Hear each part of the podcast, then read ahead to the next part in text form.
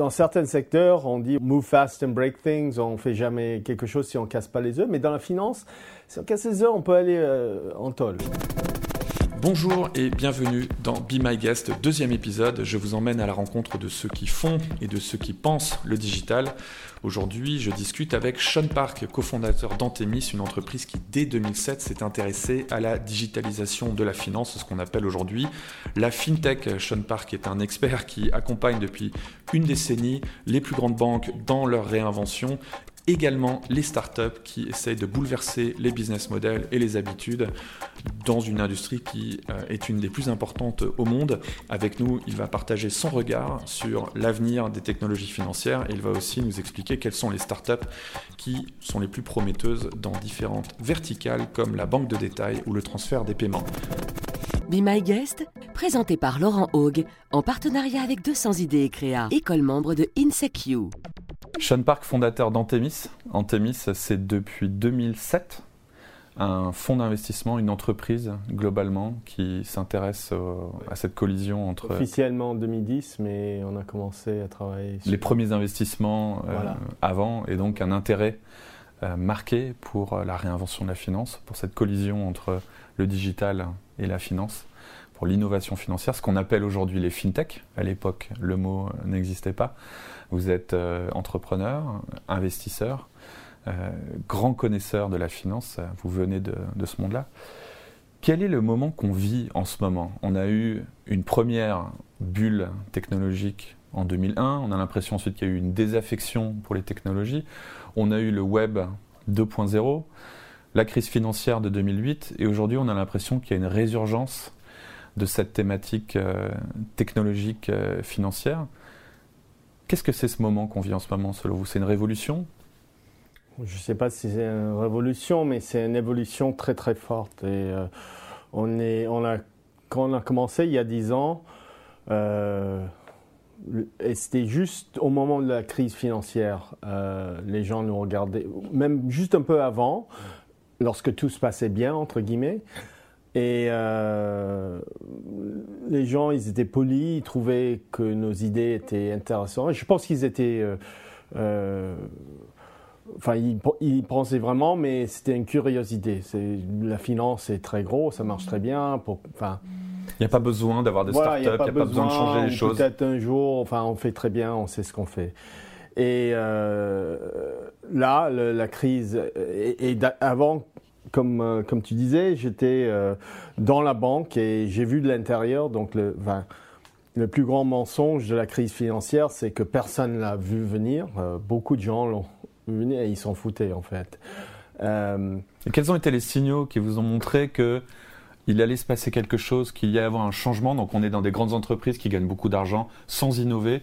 Et là, vous vous dites quand même un petit peu avant tout le monde, il y a quelque chose qui frémit. C'était quoi? Il y a trois choses. Donc les, les business models de la finance, euh, ils avaient 100 euh, ans, voire 150 ans. C'est fin du 19e siècle, début du 20e siècle. JP Morgan, enfin et ils n'ont pas beaucoup changé. Ils ont grossi, ils ont, euh, ils ont utilisé la technologie pour devenir plus gros, plus efficace, mais fondamentalement, les business models n'ont pas trop changé. Et, je pense qu'au fin des années 90 et surtout début des, années 2000, on commençait à rentrer dans une période de... Bon, le monde changeait euh, très profondément, mais, mais à un niveau très fondamental, donc ça ne se voyait pas tout de suite. Mais aussi, on était avec les anciens business models au point de diminishing returns. Donc, euh, euh, quand ça arrive, et pas que dans la finance, mais la finance le fait euh, avec brio, on, augmente le, leverage leverage métaphorique. C'est-à-dire qu'on gagne moins d'argent, donc on joue avec de plus en plus d'argent pour continuer à gagner autant. Exactement. Donc il y a de plus en plus de risques. Les effets de levier. Et, il y a une expression en anglais, je ne sais pas quel est l'homologue français, euh, euh, frog boiling in a pot. Euh, la grenouille qui ne sent pas que l'eau est en train de commencer à bouillir. Voilà, et, c'est un peu ça. On commence doucement et ça se passe bien, donc on continue, etc. Et jusqu'à un moment où, où ça explose. Et c'est ce qui est arrivé en, 2007-2008. mais pour nous, ça c'était plutôt le, le, le signal évident que on était prêt à commencer à changer. Pour nous, c'était inévitable que ça allait changer. Euh, dans le venture, dans les startups, le timing est néanmoins est très important. Surtout, on pense sur des, des échéances de, enfin, court terme, c'est 10 ans, long terme, c'est 30, 40 ans. Euh, donc, euh, mais, mais les investisseurs ne sont pas si patients que ça. Donc, si on est 10 ans trop tôt, on est mal. Mais c'est vrai que le, digital, on a commencé à en parler quand ça a affecté une industrie comme la musique. Les premières industries à avoir été touchées, c'est les, industries de l'entertainment, à mon avis parce qu'elles ont des clients assez jeunes et donc adopteurs de, de technologie mi-2005, euh, la finance commence à frémir. C'est qu'en 2015 ou 2016 que le grand public se rend compte qu'il y a un sujet et on le, on le dénomme euh, fintech. Pourquoi est-ce que la finance a mis aussi longtemps bah, je, là, là, je pense c'est normal. D'ailleurs, je pense, enfin, c'est une des raisons. On pense que c'était très intéressant parce que on, on, pourrait, on, pourrait, apprendre de toutes les autres industries, les médias en premier, mais, mais aussi l'e-commerce, enfin, tous les, les nouveaux business models digitales et les appliquer, pas euh, copy-paste, mais les appliquer en finance.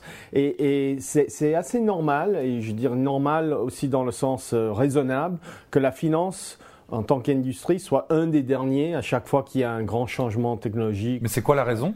Parce que c'est de l'argent et il faut que ça marche. C'est super important psychologiquement que ça soit un, un, On va pas déposer son argent dans une start-up. Voilà, exactement. Euh, et, et, et, et, en fait, on a raison de ne pas faire ça. Et donc, il y a ce côté-là. Aussi, euh, il faut que ça marche. Je, rappelle, euh, je sais pas, c'était peut-être en 2008-2009, j'étais sur un panel et euh, c'était au moment, on pourrait regarder ça, où Twitter explosait à la hausse et, et, et, ça marchait jamais. Enfin, il y avait le fail whale, le, fameux fail whale. Et je dis, en finance, on peut pas se permettre d'avoir un fail whale. et honnêtement, même les, vieux euh, les vieux banques assureurs, quand, quand leur, euh, les distributeurs de billets ou le, site web ou appli mobile ne marchent pas, même pour une ou deux heures, c'est un grand, gros scandale. On ne peut pas fonctionner la fameuse mantra de Facebook, move fast, and, break things. On ne peut pas forcément faire ça dans la banque parce que c'est une infrastructure qui est critique. Et aussi, j'imagine qu'il y a la régulation qui a joué un rôle et il y a la taille des structures impliquées. C'est-à-dire que c'est des entreprises qui sont très grosses. C'est très, à cause de la régulation, enfin, qui peut-être la partie de l'iceberg au-dessus de l'eau qu'on voit très bien, mais il y a plein d'autres choses. Je pense que c'est une industrie où c'est presque impossible de faire du 100% greenfield innovation. On, a besoin de travailler avec le système qui existe. Euh, donc ça aussi, ça, ça amène une complexité assez importante. Parce qu'il y a des, aspects régulatoires. Par exemple, je veux lancer une banque, il y a une barrière à l'entrée énorme, il faut déposer X millions euh, au capital, montrer qu'on est audité. Donc c'est pas c'est pas un domaine où on va sur Amazon, on prend un serveur et puis on, un nom de domaine et on est parti. Voilà, exactement. Ou tout simplement, il faut euh, pour presque tout dans la finance, il y a toujours une partie paiement, transmission de valeur et créer toute cette infrastructure de zéro. Euh, c'est pas impossible, mais c'est impossible de le faire euh, en, mode lean startup. Ça, c'est, il y a plus de parallèles en fait. Je sais pas si tu te rappelles dans les années 90, euh, le, dans les télécoms, en fait. Le bulle télécom où euh, euh, toute cette fibre a été installée. C'était peu d'acteurs parce qu'il y avait une barrière énorme, un régulateur très présent, des biddings énormes pour avoir voilà, et, et, les sociétés qui ont fait ça, les Malone du, du monde, Level 3, euh, enfin, c'était des milliards et des milliards de dollars d'infrastructures. Et, et en fait, beaucoup ont fait faillite. Mais dans, après, euh, tout cet investissement, c'était pas pour rien, mais euh, il a fallu dix ans pour que ça devienne rentable et, les sociétés qui ont construit cette infrastructure, la plupart, enfin beaucoup, ont fait faillite avant, avant que l'infrastructure. Avant qu'aujourd'hui, ce soit des gros business qui tournent. Exactement. Euh, dans la finance, il y a, c'est pas exactement la même chose, mais il y a un peu un parallèle. On va pas recréer au début un Swift ou tous les systèmes de paiement, et, et, en plus, il faut des, des fonds propres euh, pour faire certaines choses, pas pour tout. Donc justement, dans le fintech, c'est un mot que je n'aime pas, mais c'est cool, euh, on a commencé par, euh, par construire au-dessus de ça. Donc dans, la première vague des startups... On va en parler de ça, ouais. C'est les startups. On va parler de, ce que c'est Antemis. Et euh, je vais faire un disclaimer. Euh, moi, je suis un tout petit investisseur euh, et, supporter moral et avec mon temps d'Antemis depuis 2011. donc voilà, je ne, il ne faut pas s'attendre à ce que j'en parle de façon objective, dans le sens que c'est un projet qui, qui, me passionne et que je trouve très intéressant. mais qu'est-ce que c'est au fond Antemis C'est une très bonne question. Au fond, on est un collectif avec la mission de catalyser et investir, mais investir dans, dans, le plus large sens, euh, humain, financier, euh, euh, intellectuel, dans la, la, réinvention de la finance. Alors ce qui est très intéressant, c'est que c'est une organisation qui a un peu deux pôles. Un pôle qui est tourné vers les acteurs établis et un pôle qui est tourné vers la partie émergente du, marché. Voilà, exactement. Et c'était euh, notre thèse, et, ça fait dix ans, et ça marche, euh, ça marche plutôt bien. C'était justement comme on ne peut pas créer des choses dans, un, dans une vide. Il faut, il faut travailler avec le système qui existe.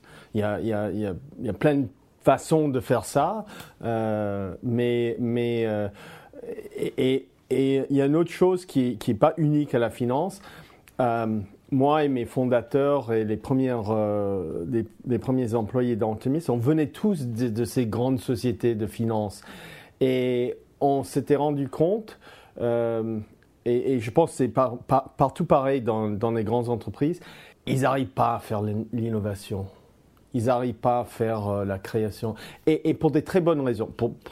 Des mauvaises raisons aussi. Mais ils ont un rôle à jouer. C'est là que votre vue elle est assez originale. Parce que très souvent, on a entendu le monde des startups ouais, des dire on va, on va péter tout ce qu'il y avait avant, c'est nul, on va wipe it out. Et vous, en fait, ce que vous dites, c'est que non, c'est un domaine qui est très particulier. Et d'ailleurs, aujourd'hui, c'est un peu une évidence que dans l'écosystème, on a besoin de différents types d'acteurs. Mais à l'époque, c'est complètement visionnaire.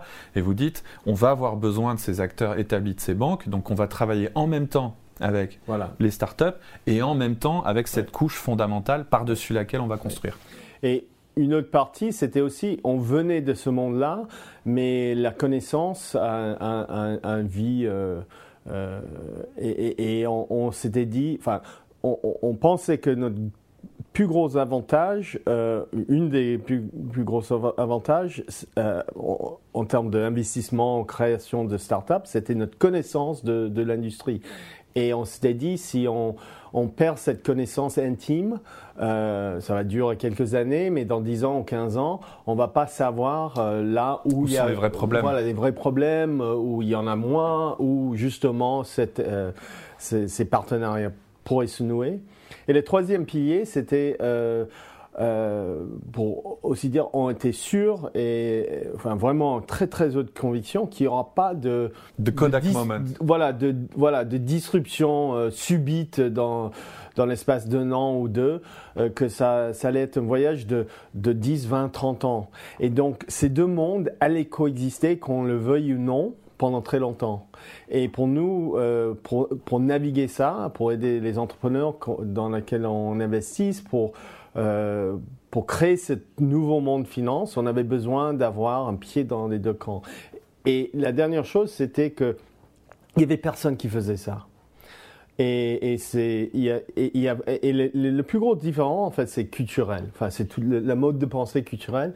Et nous, enfin je, je, pense qu'on le fait assez bien.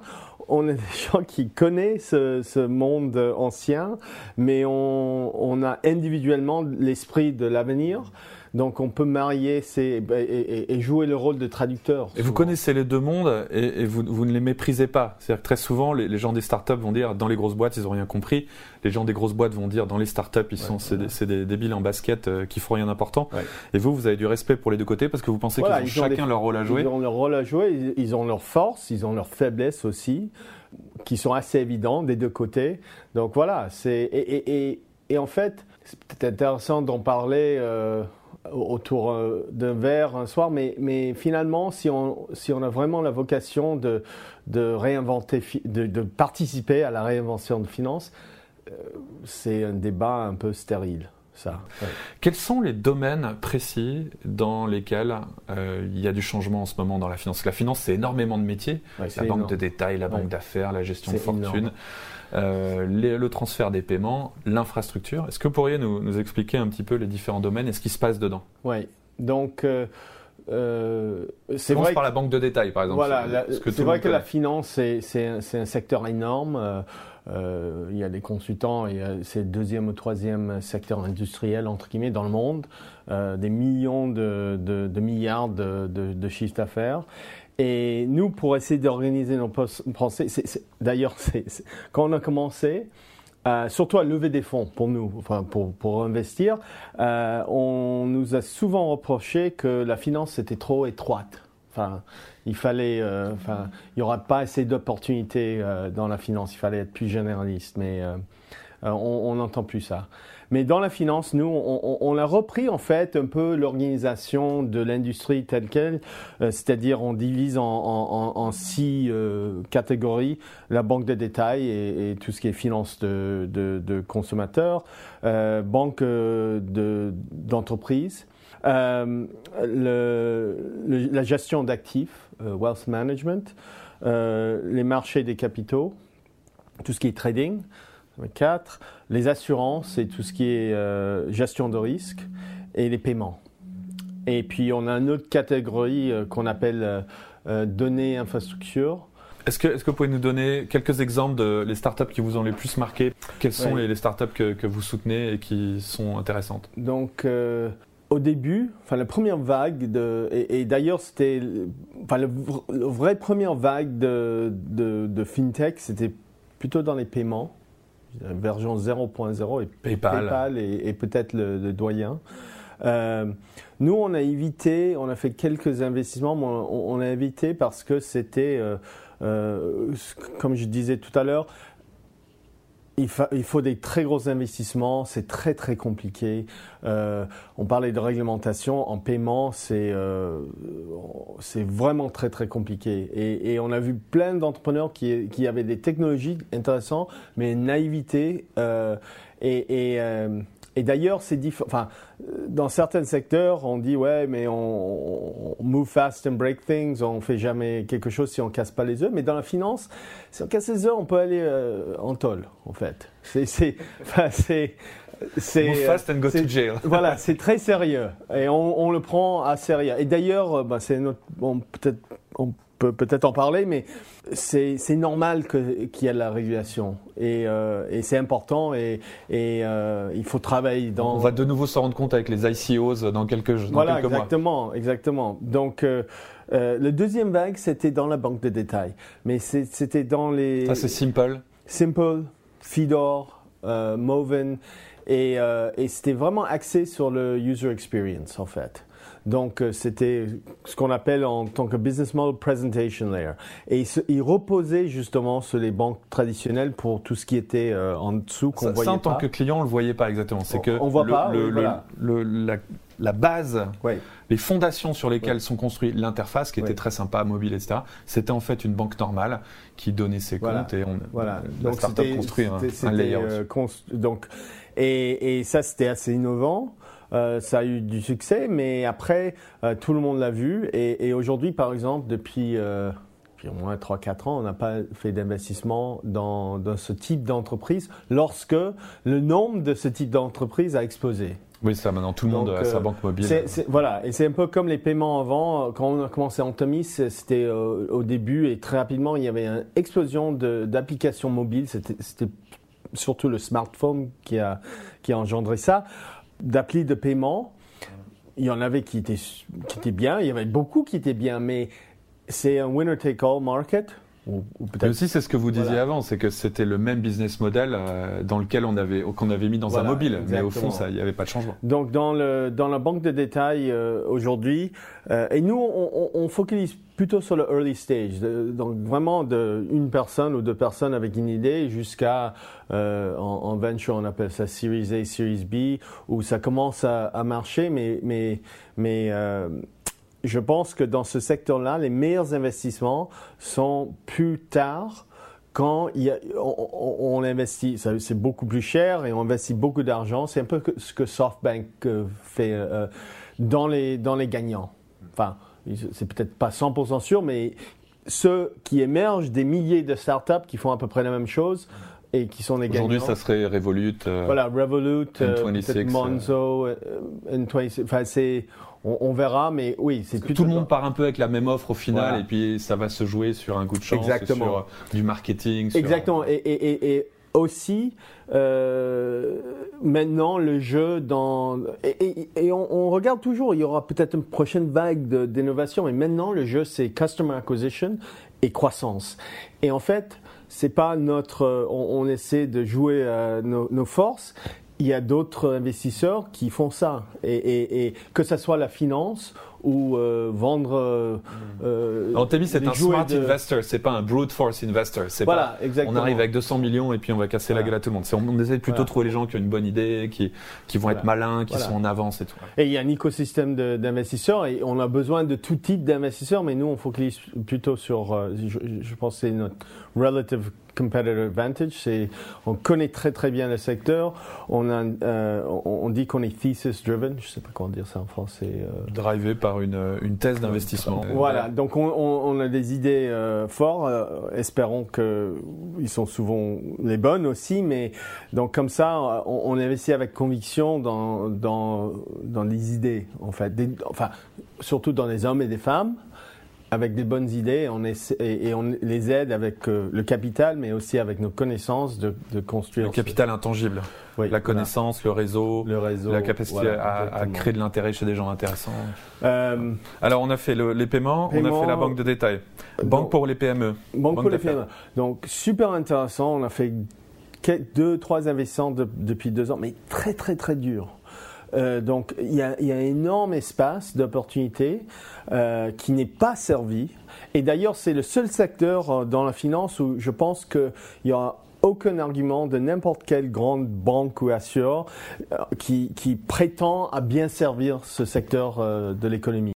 la gestion de fortune, l'investissement. Oui, voilà. Donc là, il y a eu une première vague qui était, qui était un peu comme dans la banque de détail où c'était le presentation layer. C'était euh, euh, donc Betterment, c'est un bon exemple. Euh, mais il y a, y a, énormément de choses à faire dans, dans ce secteur-là et, et, et, toujours aujourd'hui. Donc là, un des grands trucs, c'était l'automatisation de l'investissement. Mon investissement est géré par un robot qui prend les décisions. Il n'a pas de biais parce qu'il n'est pas humain, il n'a pas d'émotion. Donc ça sera mieux. Donc le, le, thème macro qu'on applique, c'est en fait ce thème de démocratisation. Nous, pour regarder l'avenir, on regarde ce, qui est disponible aujourd'hui si on est milliardaire. C'est un family office, en fait.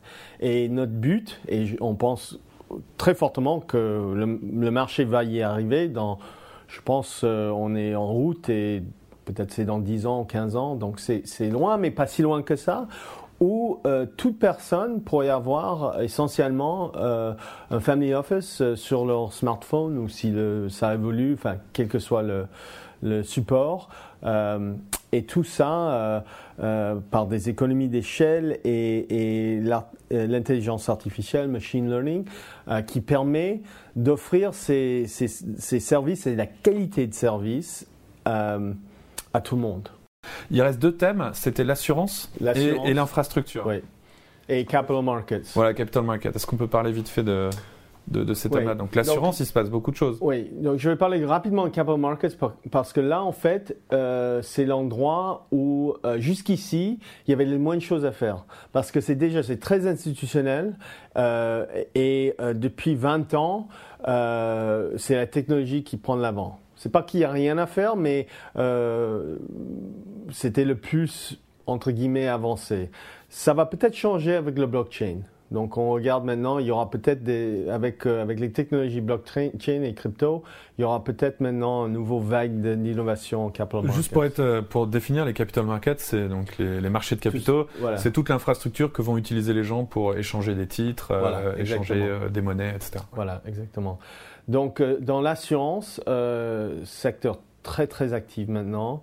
Ça a pris un peu de retard euh, par rapport, enfin, c'était la vague d'innovation en assurance, et date d'il y a peut-être 5-6 ans, lorsqu'en banque de détail, paiement, etc., c'est plutôt 10-15 ans, mais, mais maintenant, je dirais c'est peut-être le secteur en finance qui est le plus actif en termes de start-up et, de nouveaux idées, business models. Et moi, j'adore parce que, enfin, je dis toujours, euh, c'est fait pour, en fait. L'assurance, c'est l'original big data business, euh, original machine learning business. Donc, depuis 150 ans, euh, ça a été fait à la main, mais les concepts, c'est l'analyse numérique, statistique et...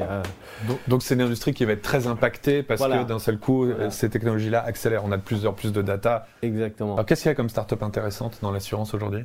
Donc, bon, il y en a plein. Euh, et, ce qui est intéressant, et c'est peut-être aussi parce que c'est venu un peu après, on voit l'innovation à tout niveau du stack. Donc, il y a des startups qui innovent sur le euh, expérience, euh, user experience. Des exemples, c'est Lemonade. J'essaie de penser à des exemples assez connus. Lemonade, c'est un assureur normal, entre guillemets, mais c'est comme un simple de l'assurance avec un user experience qui, qui est extraordinaire. Euh, mais euh, et d'ailleurs, mais nous, on focalise plutôt sur euh, l'innovation dans le business model et, les produits parce que justement, dans le presentation c'est du marketing. Et, et c'est pas que c'est une mauvaise chose, mais c'est pas notre force. donc, il y a une société, on était un des premiers investisseurs qui s'appelle Trove, qui, qui, que je, qui marche très très bien et qui, que je pense va devenir un géant mais euh, euh, ils, ont, ils ont une appli en Australie et au UK pour des consommateurs. Mais la plus grosse partie de leur business, ça va être euh, embedded insurance. En fait, on ne on va pas les voir. Donc, je donne un exemple qui est public. En février, ils ont annoncé, ils vont être là, ils vont power l'assurance de Waymo. Donc Waymo, c'est le self-driving car. voiture autonome de Google. De Google. Et euh, donc, ils ont, ils ont besoin d'assurance. Et l'assurance pour les, pour les voitures autonomes, c'est différent. Et c'est surtout là, c'est pour les passagers. Et donc, on n'assure pas une voiture. Enfin, il y a ça, mais on assure le voyage. Et donc, l'innovation de Trove, c'est on-demand insurance. Et en fait, c'est une vraie innovation et technologique et réglementaire et, et, produits, produits, financiers. Donc c'est une assurance. Donc je monte dans la voiture et je reçois une alerte en me disant quelle assurance vous voulez. Euh en fait, dans ce cas-là, ça c'est une possibilité, mais dans le cas de Waymo, vous allez, vous allez rentrer dans la voiture et automatiquement, parce que vous avez utilisé l'app Waymo ou une autre pour, pour Et par exemple, en fonction du trajet, si je dis je vais dans une forêt où je vais prendre l'autoroute, l'assurance l'assurance va pas être la même. Si je fais 40 km, 3 km, l'assurance sera pas la même. Mais toi, comme consommateur, tu vas jamais penser de l'assurance, tu vas même pas être au courant. Enfin, ça va se faire tout derrière, invisiblement. Et, euh, et ça, c'est, enfin, c'est, moi, je trouve c'est génial. Euh, c'est ça l'embedded finance. Que, et un autre exemple, ce qui, qui est live, euh, et surtout, il y a des modèles de transition aussi qui sait ce que va être le cas dans 20 ans, mais aujourd'hui, les gens, ils ont une assurance euh, pour leur maison et pour tout le contenu. Mais ils ont peut-être envie d'avoir pour leur laptop, pour leur iPhone ou une caméra, en fait, c'est euh, une appareil photo euh, pour des photographes. Ils veulent une assurance spécifique qui se met en route quand on quitte la maison. Parce qu'on est assuré dans la maison, mais c'est pas du tout clair si on est assuré ou facilement. Ou... Donc, euh, euh, trouve un produit, enfin, c'est vendu par des assureurs, euh, AXA au UK et Suncorp en Australie. On quitte la maison, ça se met en route, enfin, on décide si on veut que ça se passe comme ça, mais ça se met en route automatiquement. Et on rentre à la maison et ça s'éteint. Donc on paye l'assurance seulement pendant la période où on l'utilise, entre guillemets. Donc on dit je vais aller faire un tour pour faire des photos euh, à tel endroit et quand on sort de la maison, l'assurance commence et l'appareil est couvert et dès qu'on rentre, il est, il est Oui, imagine, c'est, c'est pas le cas encore, je pense pas, parce que ces deux pays-là. Enfin, mais euh, un exemple type, euh, on a un équipement sportif, des skis. On utilise deux fois par an. le reste du temps, ils sont dans le garage, ils sont sains et saufs. mais pour les deux, les deux semaines. On va pouvoir prendre une assurance pour la sortie de ski, euh, qui dépendra de combien de temps on y va, de, où on est. Où est-ce que le blockchain va vraiment se déployer et avoir un impact dans les services qu'on qu'on voit autour de nous? C'est à voir, c'est à voir. Mais je pense que ça, c'est, tout endroit où on a besoin de euh, de cette trust dans les transactions. Donc, et de se trouver aussi, hein, des marketplaces. Voilà, exactement. Il y, a, un autre côté aussi, je fais une, petite distinction entre le blockchain en tant que technologie et les crypto assets comme le Bitcoin et, Litecoin et, autres.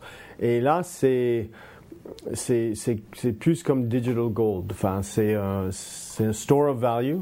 Euh, Bitcoin a beaucoup été vendu comme une méthode de paiement. C'est horrible méthode de paiement. Ça a toujours été. Ça va. Ça coûte très cher. C'est très lent. Voilà. Et, en fait, euh, un des un des atouts de Bitcoin que, les créateurs, euh, c'était il n'y a, a, pas d'inflation.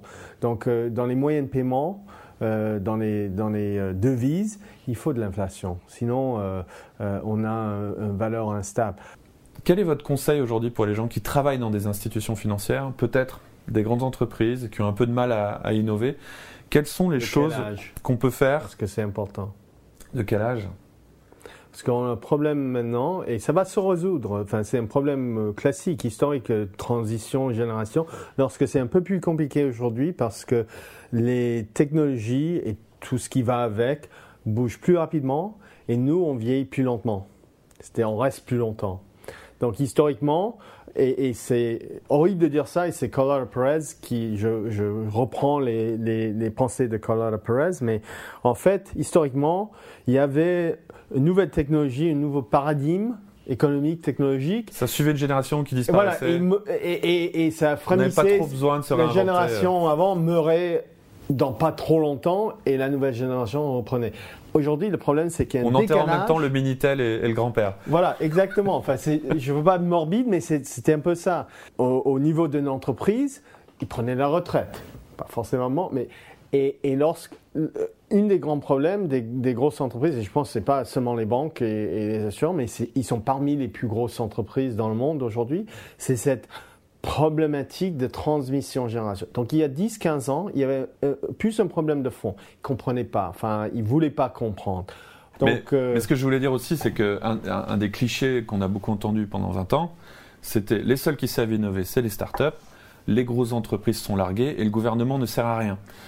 Et aujourd'hui, on se rend compte que d'abord, beaucoup d'innovation est sortie, mine de rien, du gouvernement. Hein. Je pense au GPS, je pense à pas mal de recherches fondamentales. Dans un iPhone, il y a euh, des dizaines de technologies qui viennent de l'armée, qui viennent de, grosses infrastructures lourdes.